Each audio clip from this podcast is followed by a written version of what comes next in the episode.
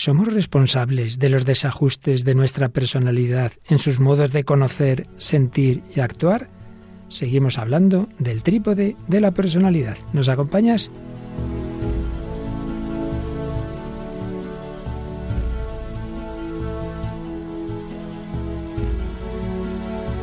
El hombre de hoy y Dios, con el padre Luis Fernando de Prada.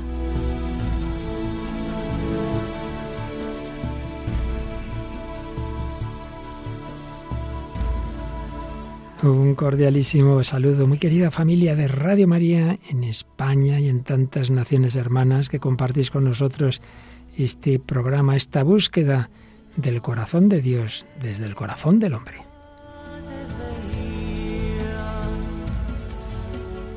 Y hoy tenemos de merecido descanso a nuestra habitual colaboradora Paloma Niño, pero también tenemos a un habitual colaborador cuando no está Paloma, está Javi Pérez. Hola Javi, bienvenido una vez más a este programa. Hola padre, bien hallado. Pues nada, con nuestro querido compañero Javi Pérez vamos a recorrer un camino muy interesante hoy después de un programa extraordinario la semana pasada que nos han llegado muchos ecos, ¿verdad Javi? Así es, muchos oyentes nos agradecen y nos felicitan por la entrevista de la semana pasada y nos agradecen el trabajo y el testimonio. Claro que sí, agradecemos nosotros a Máximo y Lourdes que esa entrevista, sin ninguna duda, ese testimonio está haciendo mucho bien. Y hoy retomamos el hilo que llevábamos sobre la personalidad, lo que hemos llamado el trípode de la personalidad, el conocer, el sentir, el, el actuar.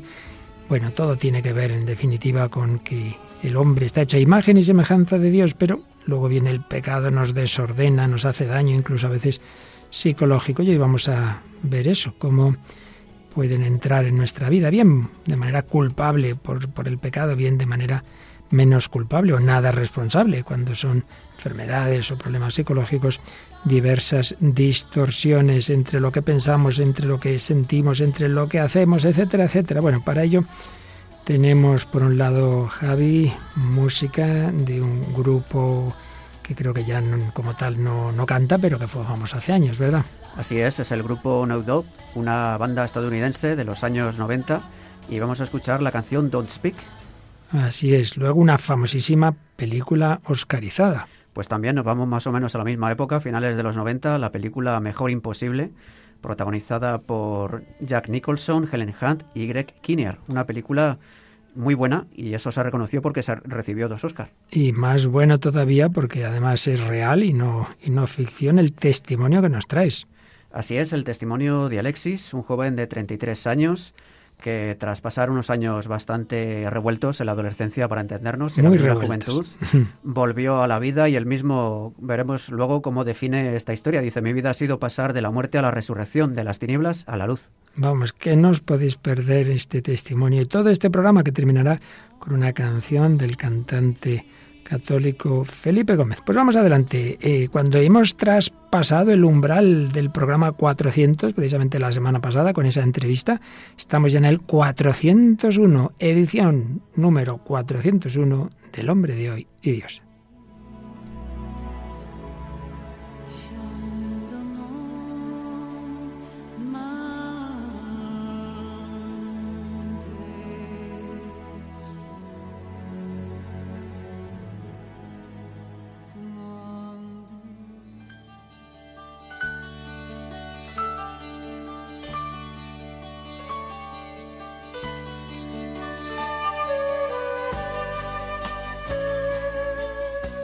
Bueno, pues retomamos, como decíamos, el hilo de este programa. Estamos hablando de la personalidad, de cómo estamos llamados, si las cosas van bien, a tener una armonía entre todas las capacidades, dimensiones y facultades del hombre en torno a un fin, un fin que polarice todo nuestro ser, que en definitiva ese fin es Dios, la contemplación de Dios.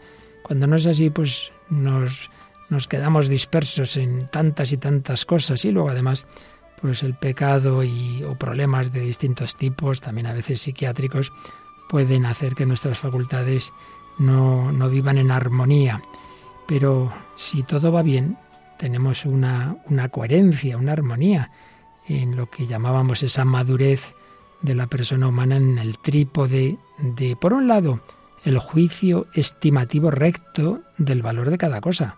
Vemos la realidad, la captamos bien, adecuadamente, la juzgamos bien. En segundo lugar, esa realidad conocida provoca en nosotros una respuesta afectiva proporcional a lo que estamos captando. Y en tercer lugar, actuamos conforme a lo que hemos conocido y a lo que hemos sentido. Y también dejábamos claro que la afectividad, en el sentido en que aquí estamos hablando, no es, no sé, al menos no se limita al nivel más superficial, más puramente emotivo, sensible, no, no, no. Estamos hablando de una respuesta cordial, personal, desde el centro de la persona, hacia unas realidades objetivas. Así pues, la madurez de la persona humana, ese adecuado juicio, esa respuesta afectiva proporcional y esa actuación en consecuencia. También apuntábamos, aunque esto lo desarrollaremos en futuros programas, que esa personalidad humana, cuando está transformada, cuando está invadida por la gracia de Dios, pues análogamente hablaríamos de la madurez de la persona humana cristiana cuando juzga la realidad no solo con la razón, sino con la fe, de una manera objetiva, cuando tiene una respuesta afectiva también hacia esas realidades sobrenaturales. Eh, querer a Dios no simplemente es una cosa del entendimiento, no, no, no, auténtico afecto a Jesucristo, a la Virgen, a los hermanos, la afectividad cristiana. Y en tercer lugar, cuando también actuamos en consecuencia, conforme a la fe, conforme al amor, pues uno se dirige a esas acciones que ve que el Señor le pide. Bien, pues este es el ideal, pero seguimos avanzando. Ya hemos también apuntado cómo recibimos nuestra personalidad, parte de que hemos recibido una herencia genética, familiar, ambiental, pero también hemos recordado que por mucho que hayamos recibido y condicionamientos que todos tenemos, a pesar de todo, salvo enfermedades ya muy graves, somos libres para trabajar sobre lo que hemos recibido. Pero es verdad que entre esas dimensiones mm, morales en las que el hombre tiene libertad y por tanto responsabilidad de actuar de una forma o de otra, hay unos límites difusos entre lo que sí, entre lo que depende de esa nuestra libertad, lo que depende a medias, está condicionado y lo que quizá mm, no podamos de ninguna manera, porque podamos tener determinados determinismos, y valga la redundancia, ya de tipo enfermizo. No siempre son claros esos límites entre la moral y la espiritualidad por un lado y la psicología y la psiquiatría por otro. En cualquier caso, solo Dios sabe en cada caso qué es lo que cada uno puede hacer, pero siempre hay que intentarlo. Nunca uno puede decir, bueno, yo soy así, yo es que he recibido esta herencia, hombre, no, tú haz lo que puedas. Y en ese sentido, de cara a mm, tener una verdadera personalidad en esos tres ámbitos que hemos dicho, en ese trípode de la personalidad, creo que es interesante que recojamos algo de lo que escribió un jesuita que trabajó mucho estos temas de psicología y espiritualidad, ya falleció, el padre Alejandro Roldán, y nos hablaba de estas aristas dinámicas de la persona, conocimiento, tendencia o voluntad y sentimiento, y mm, en consecuencia de las vertientes de la personalidad, personalidad intelectual, personalidad volitiva y personalidad afectiva. ¿Y qué nos decía de cada una de ellas como tareas que, que debemos intentar ejercer? Pues vamos a ver, sobre la personalidad intelectual decía que podemos definirla como la recta, recta independencia en el pensar. ¿Independencia en qué sentido? En el sentido de no, ala, lo que diga todo el mundo. ¿Dónde va Vicente? ¿Dónde va la gente? No, no, no. Recta independencia, recta porque tampoco se trata de yo eh, siempre lo que en contra de lo que diga todo el mundo, tampoco, mucho menos, por supuesto, independencia de Dios, no. La verdadera personalidad intelectual, decía el padre Roldán, es la de quien tiene ideas propias elaboradas por él mismo. También en el caso de la fe, uno recibe lo que Dios ha dicho, pero luego lo tiene que pensar. Claro que sí, lo tiene que asimilar. Ideas propias, propios criterios, sin dejarse influenciar indebidamente por el ambiente. Por supuesto, como decíamos, no se trata de apartarse porque sí de lo que piensen los demás, pero tampoco de seguirlo sin más. Hay que pensar las cosas. Muchas veces eh, se dice, yo pienso, no, no piensas, tú no piensas esto, estás repitiendo lo que has oído sin pensarlo. Hay que pensar todo. Y precisamente la educación hoy día no enseña demasiado a pensar. Entonces nos indicaba Alejandro Roldán que no tienen ni pueden tener personalidad intelectual los niños, claro, todavía no tienen ideas propias, o personas, pues bueno, con una grave discapacidad intelectual, difícilmente la pueden tener, y tienen falsa, falsa personalidad intelectual, los que por parecer independientes piensan y dicen lo contrario de los demás. Bueno, pues en realidad dependen también del ambiente, solo que según lo que me dicen yo lo contrario, pues me da igual. Y es una tentación fácil, sobre todo en la juventud, personas rebeldes, nada, basta que digan esto, ¿de qué se trata? Que me opongo. Pues no es eso, sino que pienses, y a lo mejor lo que piensas es lo que te han dicho y estás de acuerdo o no, pues habrá que ver en cada caso. Personalidad intelectual. Personalidad volitiva. La definía el padre Roldán como la recta independencia en el querer y en el obrar, pero teniendo claro que la voluntad mm, se apoya en dos lados, por un lado en lo que en el pensamiento, en el juicio, lógicamente. Hago conforme a lo que veo, a lo que a lo que yo capto, pero evidentemente ese juicio tiene que referirse a la realidad a la que se orienta. Por tanto, implica dos aspectos. Desde el ángulo del juicio, de las ideas, tiene personalidad volitiva quien sabe seguir en su conducta sus propios criterios, lo que decíamos antes. Tengo estos criterios, pues ya los sigo, pues yo voy a hacer esto, sin dejarse influenciar indebidamente por el ambiente intelectual. Pues cuántas veces puede estar un joven, por ejemplo, en una universidad que todo el mundo se dice ateo y él, pues no, pues no tiene por qué dejarse llevar, claro que no. Y luego desde el punto de vista del objeto, tiene personalidad volitiva el que obra conforme a la realidad circundante no según motivaciones egocéntricas que ponen al sujeto de espaldas a lo real, que yo me sienta bien. La realidad haya ella. Hombre, no. No, no. Tenemos que actuar conforme a la realidad, no simplemente conforme a mis deseos. Esto también hoy día que queremos que el mundo se adapte a nuestros deseos, ser eternos niños pequeños que patalean y lloran si no se les da lo que quieren. Consecuencias. No pueden tener personalidad volitiva los tipos que solemos llamar borregos, tampoco las personas rutinarias por sistema, siempre se ha hecho así, porque vamos a pensar, porque vamos a hacer otra cosa, y tienen falsa personalidad volitiva los que hacen sistemáticamente lo contrario que los demás. Esto siempre las comunidades religiosas, por ejemplo, los antiguos decían, este canta fuera de coro. Pues sí, personas que siempre, siempre, siempre, yo conozco grupos en los que ya sabes de antemano que cuando se habla un tema siempre va a haber uno que no esté de acuerdo. Pero si, si aún no hemos hablado del tema, pero es que siempre tiene que ser así, son personalidades curiosas que siempre tienen su originalidad. Pero en realidad dependen mucho más del ambiente que los otros, siempre hacen cosas raras. Tampoco los tipos egocéntricos, por lo que decíamos antes, viven de espaldas a la realidad.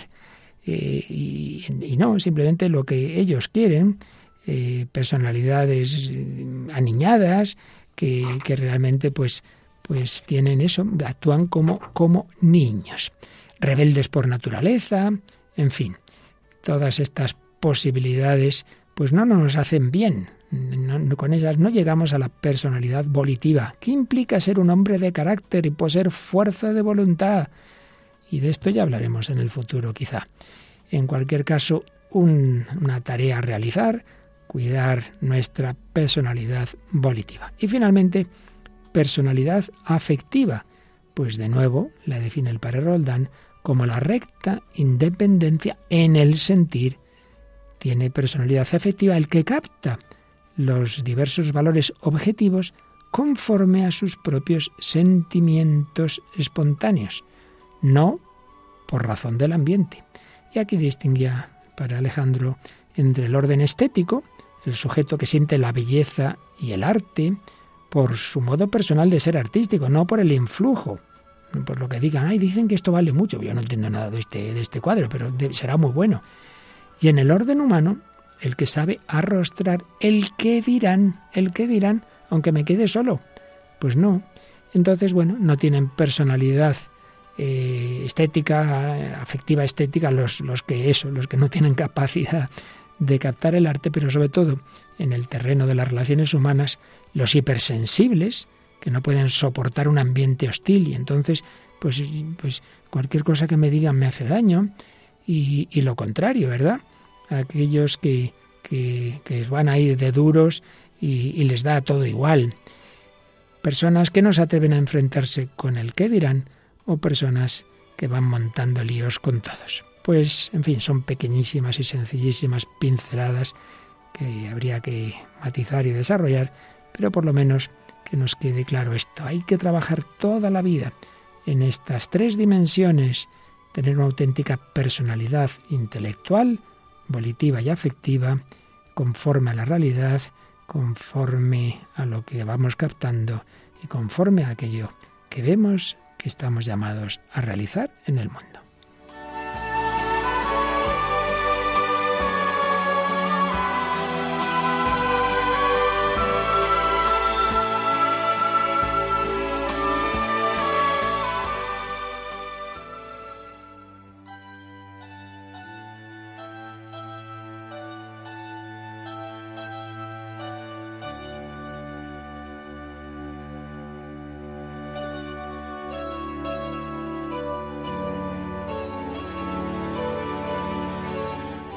Pues aquí seguimos en Radio María, en El Hombre de Hoy y Dios, hablando de ese trípode de la personalidad. Estamos llamados a cuidar, a cultivar, que captemos la realidad como es, que la sintamos conforme a lo que estamos captando y que actuemos en consecuencia, cuidar esa personalidad, irla formando bien, sin dejarnos llevar del ambiente, tampoco reaccionando sin más en contra, sino discerniendo, discerniendo en cada caso, conforme a la razón, por supuesto, y para aquellos que hemos recibido la, la fe, el don de la fe, conforme a la razón iluminada por la fe. Y ya comentábamos antes que muchas veces no sabe uno eh, dónde está el límite entre aquello que sí podemos, que depende de nosotros, de nuestra libertad, de nuestra actuación, y aquello que, que ya no podemos modificar en nosotros mismos, porque puede, puede haber y hay temas genéticos o que bueno uno ha tenido determinada historia familiar.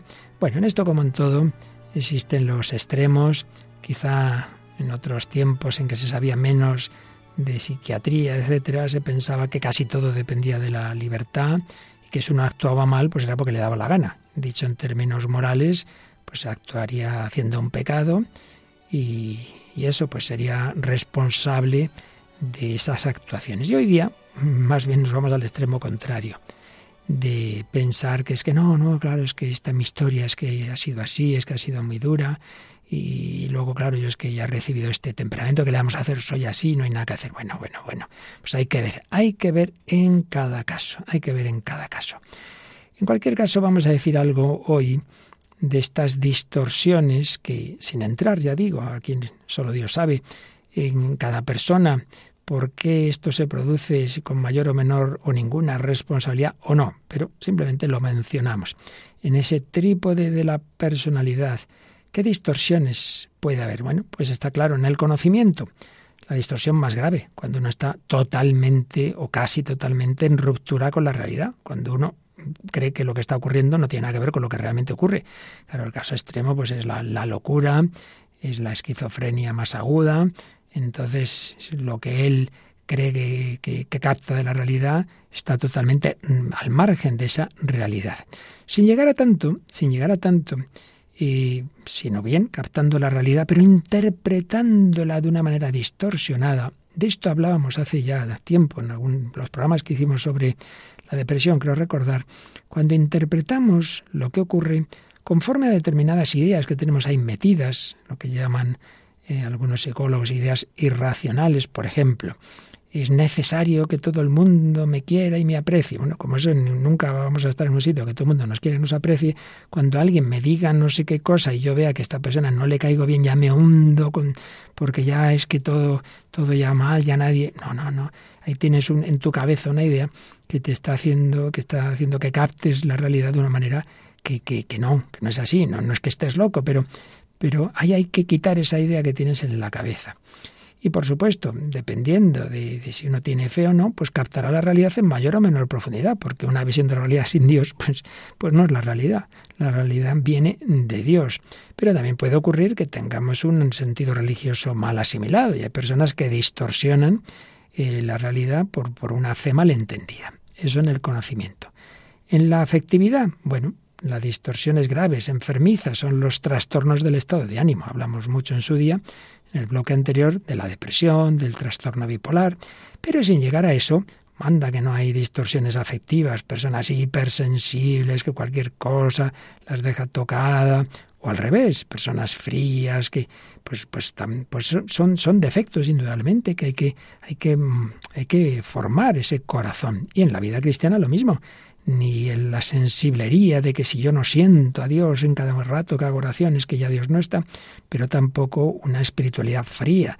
Aquí no importa nada el sentimiento, lo importante es cumplir los mandamientos. Ya hablaremos de todo esto. Y finalmente, en la conducta, pues las rupturas más graves es cuando uno ha perdido completamente el control de lo que hace, falta de control de impulsos, cuando por, por ejemplo, por, por tomar sustancias que le van destrozando, pues ya ha perdido por completo control de su vida. Y sin llegar a esto, bueno, conductas extrañas, decimos así profanamente maniáticas, este, este, este, hombre muy maniático y tal y cual, ¿no? Y ahí entra, pues bueno, todo un campo psicológico misterioso muchas veces, que se ha llamado frecuentemente, aunque hoy día no se usa mucho ya tanto esta expresión, la neurosis, distintos tipos de neurosis, etcétera, etcétera. Y a nivel ya de vida cristiana, pues si eso es voluntario o no es voluntario, si es voluntario, si eso sería un pecado, sería un vicio, si hay enfermedades culpables o inculpables, está el tema de los trastornos de la personalidad que se discute hasta qué punto dependen de uno o no, hasta qué punto vienen a ser parecidos a los pecados capitales de toda la vida. Bueno, bueno, aquí mucha tela que cortar y ya iremos viendo si no podemos hoy, pues otro día algo más de esto, pero vamos, eh, Javi, antes de seguir, que ya hemos hablado bastante, pues a una de esas canciones, ya hemos traído otras en días anteriores, donde podemos ver pues una mujer que, que tiene también ahí sus rupturas, porque por un lado pues hay una relación que se ha acabado, pero, pero su corazón no quiere que se acabe. Bueno, bueno, algo de eso, ¿verdad? Así es, se trata de la canción Speed de No Doubt, una canción de esta banda estadounidense de rock. Fue lanzada en 1996 como el tercer sencillo del tercer álbum de estudio de la banda Tragic Kingdom. Fue el mayor éxito de No Doubt, como demuestra su nominación como canción del año y mejor actuación de pop por un dúo o grupo vocal en los premios Grammy de 1998. La cantante Gwen Stefani escribió la canción sobre su compañero, con su compañero de banda y exnovio, Tony Canal, poco después de que terminara el noviazgo entre ambos.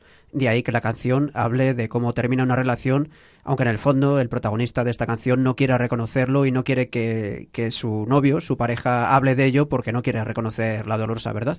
Ahí está, pues esa ruptura entre lo que es la realidad y, el sentimiento que, que se resiste a reconocer la realidad. Pues nada, Vamos a escuchar esta canción de, ese, de este grupo No Doubt, esta canción Don't Speak, no hables, no hables, no quiero hablar de la realidad.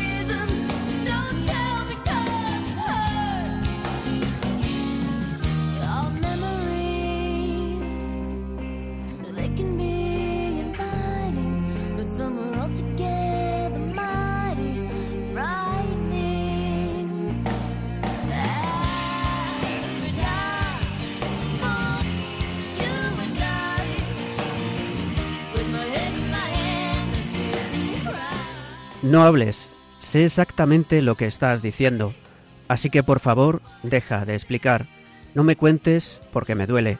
No hables. Sé lo que estás pensando. No necesito tus razones. No me cuentes porque me duele.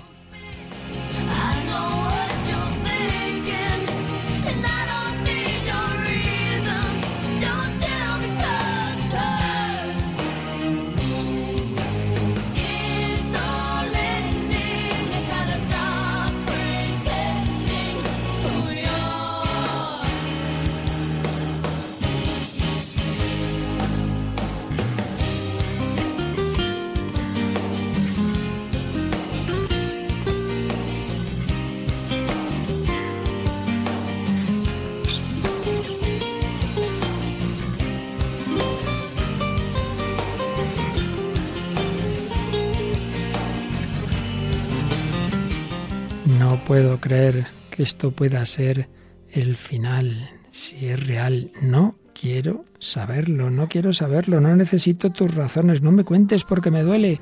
Pues podemos ver esa ruptura, el sentimiento nos bloquea, no quiero conocer, no quiero asumir la realidad.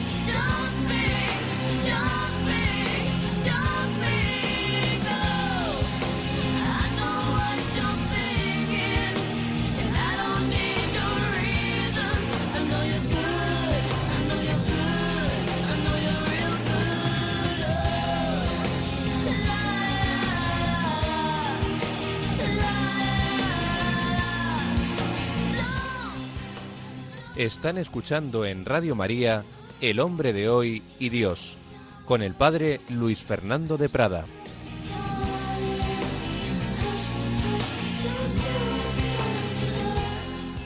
Pues sí, aquí estamos, un servidor y también Javi Pérez. Bueno, Javi, esta canción yo como sé poco música moderna, creo que, que, hace años se oía mucho, ¿verdad? Sí, yo me acuerdo que estaba en el instituto, tendría 13 o 14 años, y sonaba mucho en las radios musicales del momento. Fue un exitazo, la verdad. Sí, sí, no, y la chica desde luego tiene una voz estupenda. Bueno, pues eso, ¿cuántas veces nos negamos a reconocer la realidad? Y otras veces, peor aún, otras veces salimos de la realidad. Y esto es lo que le pasó como consecuencia de muchos factores al joven, aunque ya padre de tres hijos, de cuyo testimonio nos vas a hablar, Javi, Alexis. Así es, es un joven de 33 años, casado y padre de tres hijos, cuya historia es un signo inequívoco del poder transformador de Dios y él mismo, como decíamos en el sumario, resume así su historia. Mi vida ha sido pasar de la muerte a la resurrección, de las tinieblas a la luz. Según relata en Contagiosos de Juan Manuel Cotelo, a los 13 o 14 años, Alexis empezó a desobedecer y rebelarse y el conflicto con sus padres se fue agrandando hasta que a los 16 años se fue de su casa. Con 16 años me fui a vivir a la calle a ir de concierto en concierto, me empecé a meter un poco en el ambiente punk, a empezar a identificarme en este mundo radical. Tenía una cresta, empecé a tatuarme, nada de normas, esa identidad falsa, ¿no? De tipo duro, de no tener debilidades, de no tener miedo. Empecé a, a delinquir, robando comida, vendiendo drogas, traficando de cualquier manera. Acabé comiendo de la basura. Toda la felicidad que creía que viviría al irse de casa no existía y con 19 años Alexis ya era adicto a la cocaína. De la cocaína pasó a la heroína. Sin embargo, afirma que veía a la gente morir a su lado y eso le marcó, así que necesitaba consumir el doble y pincharse más. Veía que la vida se le iba. No tenía ni 20 años y ya acumulaba 104 causas judiciales hasta que en una de ellas le arrestaron, le llevaron al calabozo y después a la cárcel. Allí los únicos que fueron a visitarle fueron sus padres, a quienes tanto había hecho sufrir. Al salir en libertad condicional, Alexis vio que tenía que haber un antes y un después, así que por primera vez pidió ayuda a su familia. Sus padres lo acogieron en casa y con ellos pasó el síndrome de abstinencia sin ninguna medicación ni tratamiento, con todo lo que eso conlleva. Buscando ayuda, les dieron el teléfono de un sacerdote que les informó sobre la comunidad del cenáculo y fueron a la casa que tienen en Lourdes, en Francia. El inicio en la comunidad no fue fácil. No podía fumar, no había teléfonos móviles, no, no, había chicas. Le dijeron que allí rezaría. Además, le cortaron la cresta y sus padres volvieron a España. Alexis fue después a la casa que marcaría su vida en el norte de Francia y su existencia se fue transformando. A los seis meses, su madre le visitó y le dijo que ella y su padre querían separarse, y entonces su ángel de la guarda, una persona encargada de acompañar y sostener a los recién llegados a la comunidad, le dijo que se levantara a las dos de la mañana para rezar en la capilla para que Dios los ayudase. El tiempo pasó y tras una época vio que sus padres estaban fenomenal, seguían juntos y hasta iban a misa, algo que para él fue como un milagro. Fue entonces cuando Alexis pidió perdón a sus padres por primera vez. Pedir a mi padre y a mi madre por primera vez perdón, experimentar eso con mi familia fue romper cadenas, eso fue una liberación total, sobre todo para ellos. Se confesaron y les nació el deseo de casarse por la iglesia. Nosotros fuimos los que preparamos todo, la celebración, la música, los cantos. Ya en ese tiempo de comunidad con dos años, ver que a mí me estaba haciendo bien la oración, pues ver que a ellos también una alegría tremenda. A los dos años de estar en la comunidad, a los jóvenes se los envía a casa una semana para que puedan ver a su familia fuera de la casa comunitaria. Sin embargo, nada más llegar a Barcelona, la policía detuvo a Alexis por una de las causas pendientes que tenía de años atrás. Estuvo tres meses en la cárcel. Allí su apoyo fueron el Rosario, la comunidad y sus padres. Esos tres meses fueron para darme cuenta que el Rosario me daba una fuerza tremenda para no caer en tentación, para no dejarme llevar, para tener la fuerza de caminar y de seguir hacia adelante. Sentía la fuerza de esos amigos de verdad, de la comunidad, y sobre todo Juan. Me venía a ver solo para 20 minutos por cristalera, para contarme chistes, para transmitirme alegría, para decirme, hermano, que estoy aquí, no te vengas abajo. Ostras, que aquí hay gente que ahora sí que sí que me quiere, la comunidad realmente es una familia. Claro, venían mis padres que me transmitían también paz, me daban consejos. Al salir de prisión, Alexis ya se incorporó a la comunidad del Cenáculo de Barcelona. Su encuentro con Dios era total y unos años después sintió el deseo de salir de la comunidad y empezar a rehacer su vida. Y así fue como en un retiro en Ávila conoció a la que hoy es su mujer, Ángela. Alexis se considera un pecador público, pero amado por Dios e invita a dejarse cambiar por él. Yo al final me siento un pecador público, un desgraciado, pero amado por Dios. Yo no soy ni más que tú, ni más que Él, y ¿por qué no vas a poder tú también? Por lo menos probarlo. Yo desde que entré en comunidad he visto muchos casos de gente que han hecho un camino comunitario y que fuera están muy bien. Siguen habiendo dificultades, siguen habiendo momentos críticos o difíciles, pero yo experimento en mi vida diaria que Dios ayuda. Y no me da miedo decir que Dios existe y que ha cambiado mi vida y que puede cambiar la tuya también, porque, ¿por qué no? Él es capaz de transformar tu vida y la de muchos otros. Alexis sigue unido a la comunidad del cenáculo y visita a los jóvenes cada semana, colabora con ellos y les hace las entrevistas. En ellos se ve reflejado y considera que después del mal que ha hecho, es una oportunidad de resarcirse y colaborar con el bien. Bueno, pues qué testimonio tan interesante. Yo creo que a este chico le, he conocido en alguna ocasión, no sé si incluso ha estado aquí en Radio María o en algún otro testimonio. Y, y agradecemos, bueno, estos cortes que nos ha traído Javi, ya lo ha mencionado, os lo digo por si queréis ver completo el vídeo, son de esos breves vídeos que están en YouTube de que prepara Juan Manuel Cotelo con ese título de Contagiosos, contagiar, contagiar la verdad, contagiar la alegría, contagiar la conversión. El número 9 de Contagiosos se dedica a Alexis. Bueno, tú que lo has mm, estudiado, que lo has leído, que lo has escuchado, ¿en qué te has fijado más, Javi? Bueno, me he fijado en, en muchas cosas. La verdad que es un testimonio muy rico y yo creo que por desgracia muchos jóvenes se pueden ver reflejados en él y me ha llamado la atención cómo él deja a sus padres porque va en busca de la felicidad y cree que la va a encontrar por el camino que ha elegido y se encuentra con todo lo contrario y cómo por desgracia muchos jóvenes y también adultos, lo vemos hoy en día, que abandonan todo en busca de una supuesta felicidad que les lleva a la oscuridad y, al mal. Y también en medio de esa oscuridad se vio como cuando estaba en la cárcel, pues todos los que creía que eran sus amigos, como suele ocurrir, ninguno de ellos acudió a la cárcel y fueron precisamente sus padres a quienes más había hecho sufrir quienes fueron a verle. Y fue entonces cuando se dio cuenta y dice, uff, eh, ¿cómo me quieren mis padres? ¿no? Y fue en ese amor, sobre todo en el amor de su madre, donde eso tocó su corazón y empezó a cambiar su vida. Como bien dices, como suele ocurrir, esto lo he oído contar también en accidentes o en circunstancias dramáticas, ¿no? Esos que estaban siempre fuera de casa, eh, peleados con sus padres, siempre con los amigos, amigas, sí, sí. Cuando llegan los momentos duros, pocos amigos y pocas amigas, y en cambio ahí están los padres. Sí, pues es la historia en el fondo muy parecida cada, en cada caso de una manera. La semana pasada lo oíamos en, en Máximo, en ese matrimonio, pues también que se metió ya no adolescente, sino bastante después por el mal camino. Siempre la misma tentación. Y un poco uniéndolo con lo que hemos visto antes, yo me he fijado, por un lado, en cómo pues él no está captando la realidad, se sale de la realidad, se sale de su familia, se crea su pequeño mundo y esto llega ya a casos extremos con la droga. Claro, la droga uno tiene su mundo en el que se siente un rato súper bien, pero claro, no es la realidad, no es la realidad. Claro, y de hecho él está viendo cómo está muriendo gente a su alrededor y él en vez de tomar medidas para salir de ahí, lo que hace es drogarse más todavía para olvidarse de la realidad, lo cual es bastante, bastante absurdo visto desde fuera, pero dentro de su cabeza pues seguramente tendría cierta lógica. Ahí vemos eso, como, como el mal, ahí sin entrar, como os decía antes, en, juzgar la responsabilidad de cada uno, pero el mal nos engaña, nos saca de la realidad y, y, y como uno se siente mal, pues entonces más pasos que da que te pueden hacer daño. Uno no es feliz, su afectividad, su corazón está vacío, intentas llenar lo que solo puede darnos el amor, el amor de Dios, el amor de las personas, de sus padres, con, con, otras realidades que al final son tomar unas sustancias que te van matando.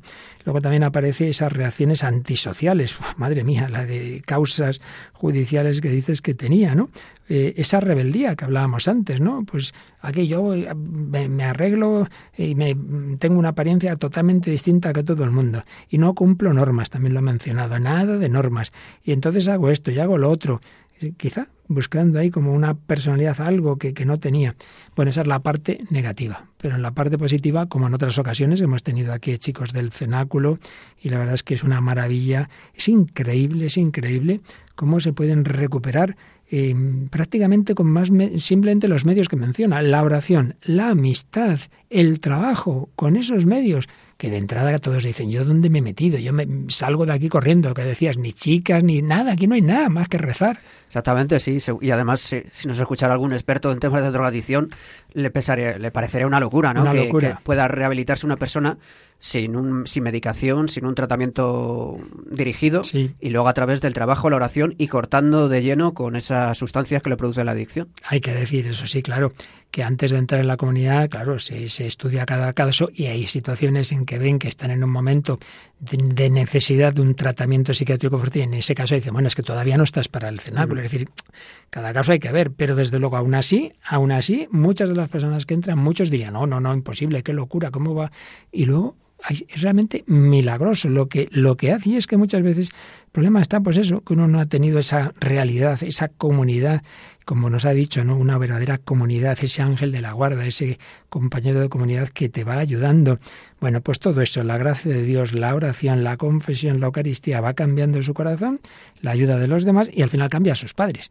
Y como dice que se liberaron, ¿verdad? Y acaban ellos acercándose a la iglesia, casándose por la iglesia, viendo, es su hijo el que los ha arrastrado. Exactamente. Es, impresionante. Él llega a decir en el vídeo incluso que cuando vio que su madre, que sus padres eh, habían arreglado su relación y iban a misa todos los días, dice que incluso se asusta, como diciendo, bueno, pues parece que esto funciona, ¿no? Esto de la oración. es bastante curioso, sí, sí. Funcionó, empezó a levantarse de madrugada, a rezar por ellos, no se separaron, sino todo lo contrario. Por eso, una vez más, tenemos ese mensaje como en testimonios anteriores, nunca perdamos la esperanza, nunca perdamos la esperanza. Bueno, pues vamos a volver de la realidad a la ficción, pero bueno, una ficción que está bastante bien reflejada en una famosa película simpática, como todas, bueno, hay cosas que nos pueden gustar más o menos, pero de cara a lo que hoy estamos tratando, de cómo podemos distorsionar las relaciones, la realidad, por unos motivos o por otros, viene bastante bien la película que se llama Mejor Imposible. Vamos a ver. Es una película estadounidense de comedia romántica estrenada en 1997. Fue dirigida por James Brooks y protagonizada por Jack Nicholson, Helen Hunt y Greg Kinnear. Recibió dos Oscar, el de mejor actor para Jack Nicholson y el de mejor actriz para Helen Hunt. También recibió tres Globos de Oro, el de mejor película de comedia, mejor actor y mejor actriz. Nos cuenta la historia de Melvin Udall, un escritor que padece un trastorno obsesivo compulsivo que hace de él una persona bastante intratable y desagradable. Entre sus rutinas está la de comer todos los días en una cafetería donde le sirve Carol Connelly, camarera y madre soltera cuyo hijo sufre asma y llevará a Melvin a encargarse del coste de su tratamiento médico. Por otro lado, el vecino homosexual de Melvin, Simon Bishop, es un prometedor artista plástico que sufre una brutal paliza que le impide valerse por sí mismo y le hunde en una grave crisis creativa y existencial. Esto le lleva a pedir la ayuda de Melvin para que cuide de su perro. La relación con Carol y Simon y el aprender a preocuparse por otros y cuidar de ellos contribuirá a suavizar el carácter de Melvin y a mostrar su lado más humano.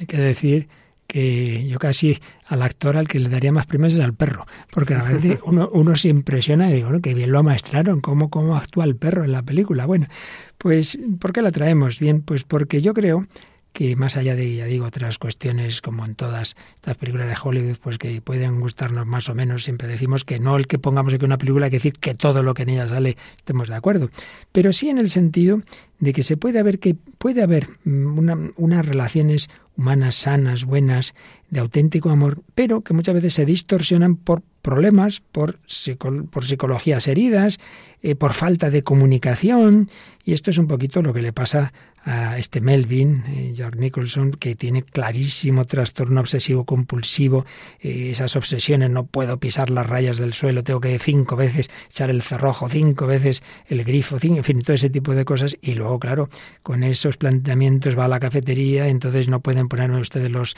los cubiertos, traigo yo los míos, y aquí quien se ha sentado en mi sitio, y en fin, monta cada pollo, entonces, claro, resulta intratable. Pero esta chica, esta camarera, va más allá de la apariencia y va descubriendo ahí a alguien y sobre todo cuando, cuando en efecto este hombre se, entera de que esta chica que anda mal de dinero tiene un hijo muy enfermo y que no hay manera de, de, de curarle, entonces se hace cargo de, del tratamiento de, de, este chico sin que ella lo supiera, así le manda un médico, en fin.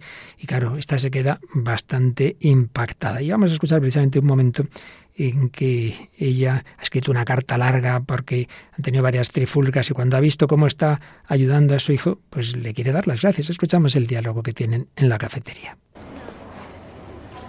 ¿Lo que hice por ti está resultando? Lo que usted hizo ha cambiado mi vida. No. No, sin notas de agradecimiento. Parte de lo que he dicho en esta historia completa de mi vida que no va a leer es que de algún modo usted ha hecho más por mi madre, mi hijo y por mí que lo que nadie haya hecho jamás. Solo voy a leerle esa parte.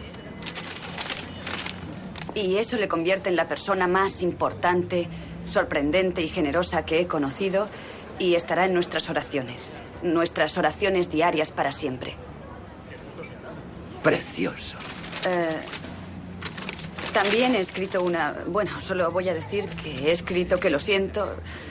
Estaba diciendo que lo sentía cuando, cuando me cabré por... Cuando vino y le dijo a mí... hijo que contestara, así que he escrito que lo sentía por aquello y que he escrito que sentía haberle echado la bronca y que siento haberle importunado aquella noche cuando dije que nunca...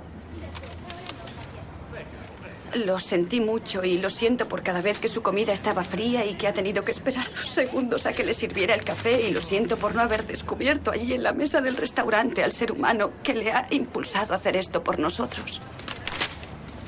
Mire, ¿sabe qué? Voy a empezar por el principio no he sido capaz de expresarle mi agradecimiento y aunque ahora lea la palabra agradecida, no logra transmitir lo que siento. Eh, es muy bonito. Gracias. A usted. Bueno, un corte de mejor imposible así de primeras. ¿Qué te ha parecido, Javi? Bueno, la verdad es que la mujer se ve que ha preparado una nota súper larga, ¿no? Y va, una carta, una carta inmensa. Claro, va ahí dando, trastabillándose un poco y, el hombre le dice sí, tal, como diciendo, tú sigue hablando, que, que, yo creo yo creo que él entiende lo que le quiere decir, pero bueno, deja que ella siga hablando, ¿no? Y, se ve ahí como la mujer se sincera y, bueno, pues se ve ahí cómo surge la relación entre ambos. Sí, yo creo que esto nos tiene que enseñar algo. Puede haber personas, y las hay, claro que las hay, bueno, todos, en el fondo todos en mayor o menor medida, pero a veces nos cuesta comunicarnos bien, expresar, y claro, si encima hay determinados trastornos, pues más. Pero yo creo que la clave está en cuando ella dice que el haber visto cómo actúa con su hijo le ha hecho descubrir al ser humano que estaba por debajo, digámoslo así, de, esos, de esas malas formas de hablar. No hay que quedarse nunca en la apariencia de personas un poquito así oscas y se enfadan con facilidad y que tienen muy buen corazón. Así es corremos el riesgo de que la primera impresión que nos llevemos de una persona condicione eh, nuestro conocimiento y opinión sobre ella. Y hay veces, hay personas que cuando las conoces y rascas un poco, ves que son personas encantadoras, solo que una parte de su personalidad pues es así, pero ah, hay que quererlas igual. Y luego, eh, también lo contrario, hay que decir, ¿eh? Personas encantadoras, de mm. hecho suelen decir de, que hay cierto tipo de psicópatas de cuello blanco, encantadores, amabilísimos, madre mía, y en cuanto te descuidas, puñalada trapera. Son, son encantadores, pero encantadores de serpiente. Exactamente, exactamente. Por eso no nos quedemos nunca en las apariencias, vayamos a intentemos ir al fondo del corazón. Bueno, esto es muy bíblico, cuando Dios envía al profeta Samuel a ungir al que va a ser el rey sucesor de Saúl, enseguida Samuel dice, uy, este, este, este que es muy alto, este que es muy... Y Dios dice, no, no, no, no, no, no te fijes en la apariencia. Dios ve el corazón y escogen al pequeño de la familia, que es el rey David. Y que era pastor y que el padre ni siquiera le había llamado porque no contaba con él. Este que, que, va a ser rey, este hombre, ¿no? No nos quedemos en las apariencias y vayamos más allá de una forma de ser difícil que puede tener unas causas psicológicas, como es en este caso, ese trastorno obsesivo compulsivo, que es precisamente uno de las neurosis, por lo menos usando el término clásico que hoy en psiquiatría ya se usa poco o nada, pero bueno, nos entendemos así.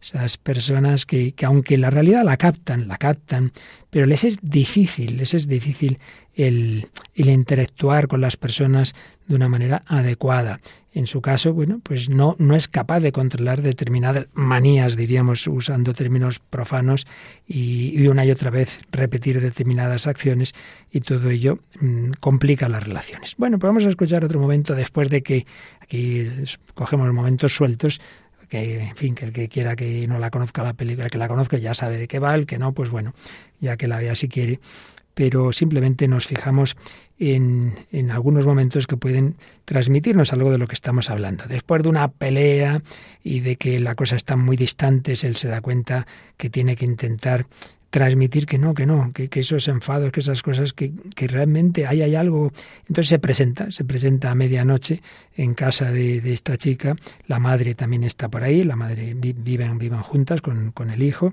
y se presenta a las cuatro de la madrugada. Entonces vamos a oír cómo, cómo abre la puerta de, su casa esta chica y ahí sí, está este hombre subiendo la escalera. ¿Qué quieres, Melvin? Siento haberte despertado. no estaba dormida. Por fin algo de suerte. ¿Es un secreto lo que estás haciendo aquí? Tenía que verte. ¿Por qué? Eso me relaja. Estaría mejor sentado a la puerta de tu casa en el bordillo que en cualquier otro sitio que pueda pensar o imaginar. No, no, no, no, no. Eso es exagerar.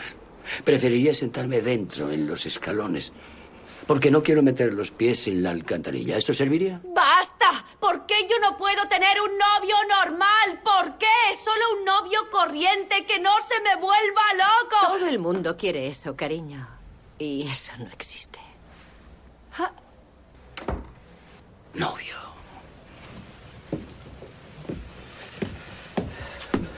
Entra y procura no echarlo todo a perder siendo tú mismo.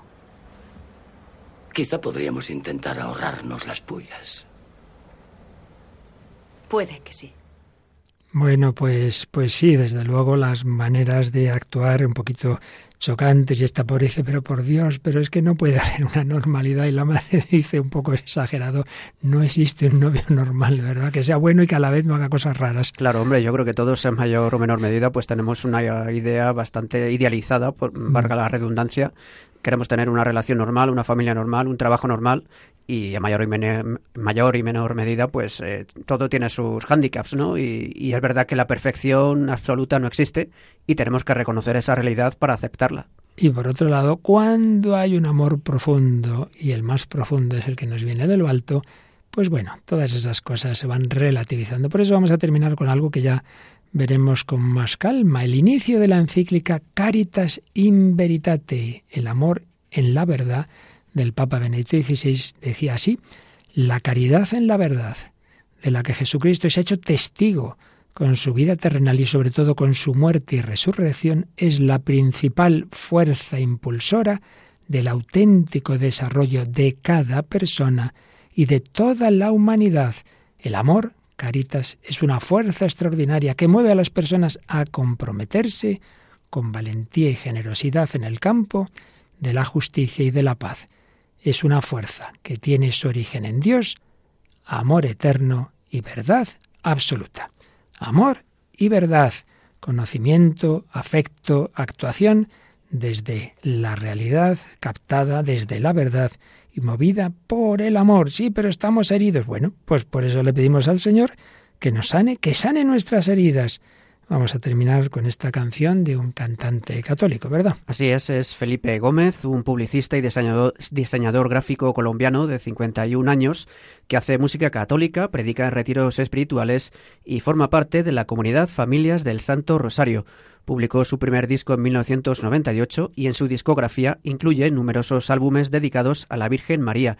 La canción Sáname mi Señor está incluida en el disco La Vida de 2006 y en ella el músico le pide al Señor que sane sus heridas y le devuelva la paz a su alma. Pues lo pedimos todos al Señor, nuestras heridas y las de todas las personas queridas, cuantas más heridas, más el Señor quiere hacer maravillas en ellas. Señor mío, no entiendo tus designios, los dolores de la dura enfermedad. Tú que estabas cubierto por las llagas, hoy te pido que de mí tengas piedad. Devolviste la vida al moribundo y los ciegos te pudieron contemplar. Mira el llanto que cubre mis mejillas y me azota tanta debilidad.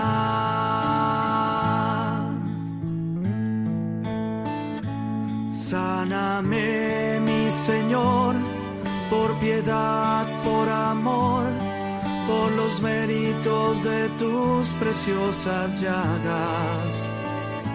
Sáname, mi Señor, por piedad, por amor, y devuélvele la paz a mi alma.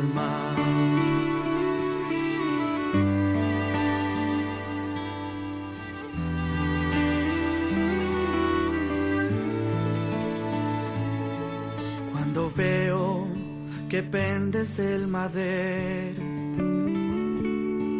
y tu sangre lo tiñe por amor. Siento que mis heridas son cobardes y mis quejas ya no tienen razón. Hoy enfermo, Señor, voy a buscarte si tú quieres, te alabaré en la cruz. Yo te ruego, cambies mi cobardía. Al decirte, lo aceptaré Jesús.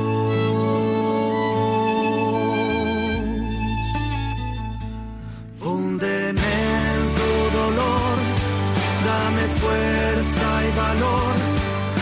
Que sufro, pero tú eres mi calma. Quiero ser, oh Señor, una llama de amor que consuele el dolor de las almas. Sáname,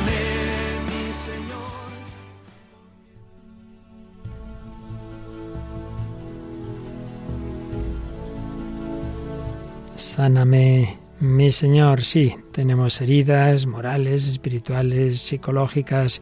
El Señor quiere sanar todo progresivamente, de manera plena y definitiva en la resurrección.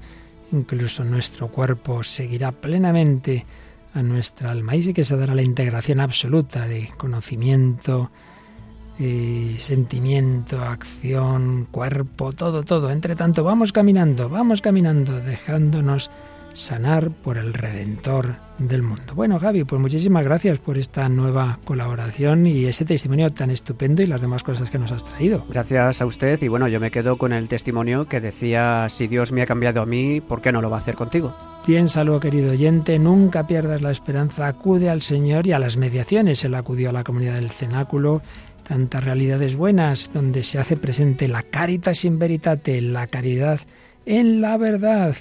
Y esa caritas in veritate también queremos vivirla en Radio María con vuestra ayuda. Por eso recordamos que agradecemos vuestros comentarios, vuestros mensajes que podéis enviarnos por dos cauces fundamentales. A través del correo electrónico en el hombre de hoy Dios arroba radiomaria.es y en Facebook con el mismo nombre, el hombre de hoy y Dios.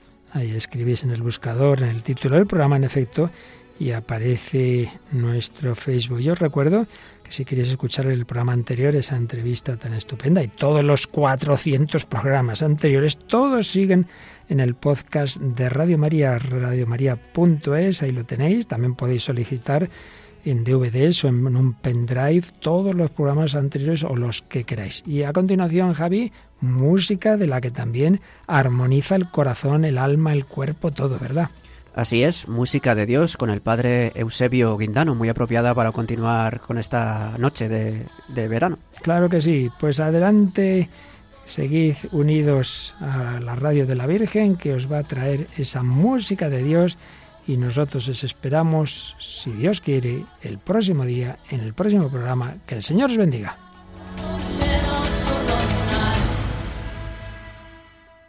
Así concluye El hombre de hoy y Dios, un programa dirigido en Radio María por el Padre Luis Fernando de Prada.